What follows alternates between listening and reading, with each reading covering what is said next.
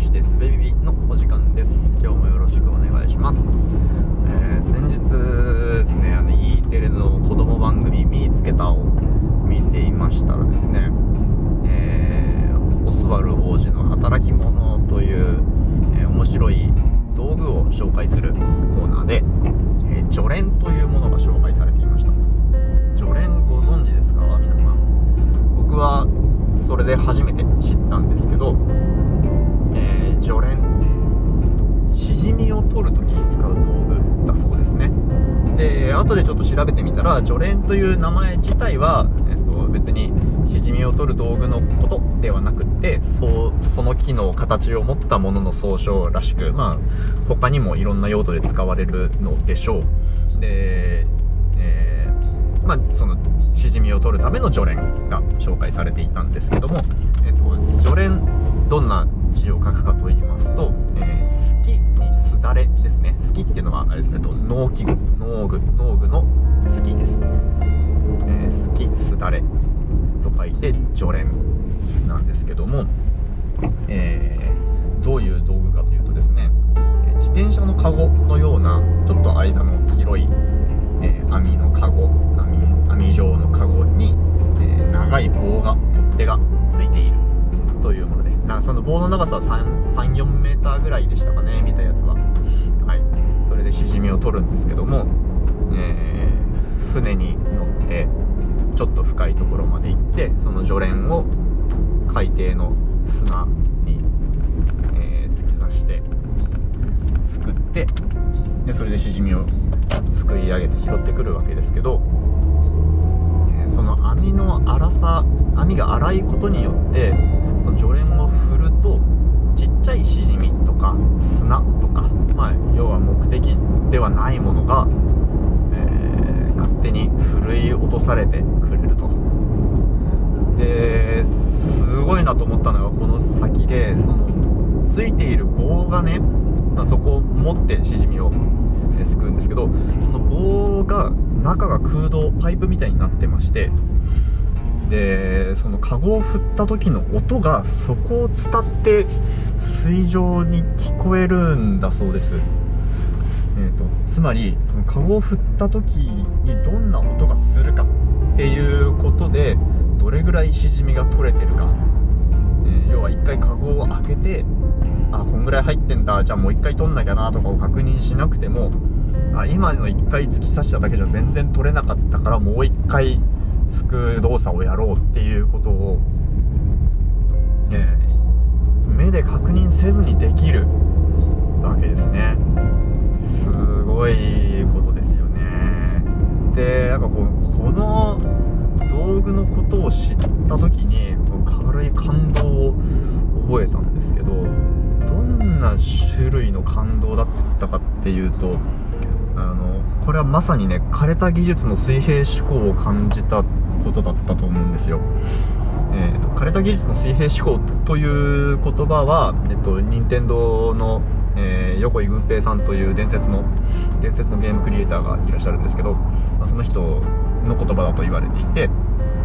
えーと新しい先進の技術を使わなくてもすでにえー、よく知られた使いふもう言ってしまえば使い古された技術の、えー、っとを水平思考によって組み合わせることで新しい体験面白さというのが作れるんだといったような意味合いだったかなと思うんですよ。で、まあ、序連はね、えー、目的を持った道具なので役立つとかあ役立つあの面白い新しい体験とかではないんですけどすごく基本的な、えー、技術とかアイデアの組み合わせでとても無駄のない実用的なものを作ってますよね。そこの感動がすごかったんですよ。えーと、あとね合わせて紹介したいのが同じく任天堂の、えー、と宮本茂さんの、アイデアとは複数の問題を同時に解決するものであると。というのもね僕大好きな言葉なんですけど、えー、まさにそれですよねこの序連の形は。すごいなって思いましたね。なんかそうでも多分助練を作った人とか初めに作った人とか、えー、今使っている人とかはなんかそのすごいなこれっていう感動をあんまり覚えてないんじゃないかと勝手に想像してるんですけどなんかそれは必要に迫られてたら当然思いつくでしょこれみたいな感じなんじゃないかと思うんですよね、うん、でもそれはなんかこう納得できてえっと例えば僕はプログラマーをあとある分野でいうクリエイティブコーダーみたいなことを仕事にしているんですけどまあ要は、えっと、プログラミングを使ってえー、何か表現をするっていう領域のことを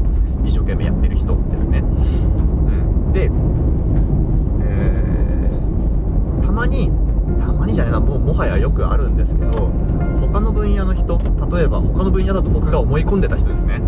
えーと、例えば、えー、音楽家だったり例えば絵を描く人だったりその他の分野で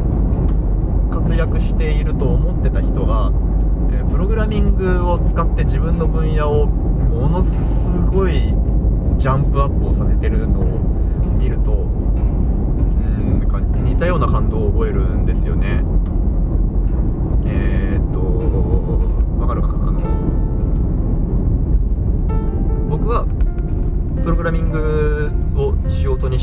てで、えー、プログラミング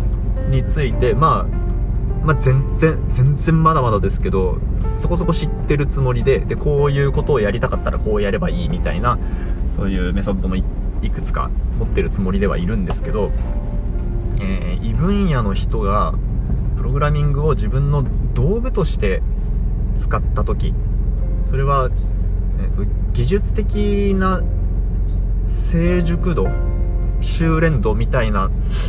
ものから見ると全然稚拙だったりするんですけど自分がやりたいことにフォーカスして勉強してるしやりたいことが明確でそれをまっすぐやろうとして実現しているので何て言うかな純度が高いし、えー、稚拙だなと思うところがあってもそれ必要十分なんですよね、うん、だからそういうのを見るたびにあ僕はプログラミングやってるけど全然使えてないんだなって思って、えー、へこむことがよくありますね。うん。だからそれもなんか僕はつまりプログラミングに関して水平思考の道具にできてないっていうことなんですよね。そこだけを深掘ってそれを使って何かしようっていうことはできるけどそれと他のものを結びつけた時に何が生まれるかみたいなことについて、えー、普段から水平思考ができてないっていうことだと思うんですよね。でえっと、うん、だからまあそれは逆にね例えば音楽の人から見れば音楽について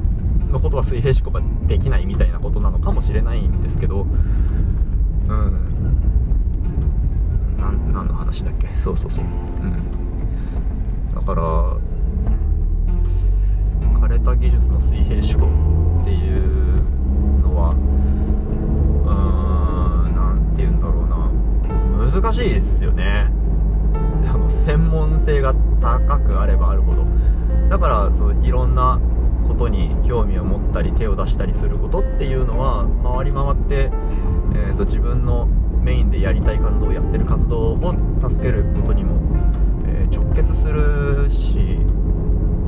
それはおろそかにしちゃいけないなっていうことを思ったって話ですかね。なんか助練の話から全然それてしまったけど何が似てると思って話し始めたんだっけ？うん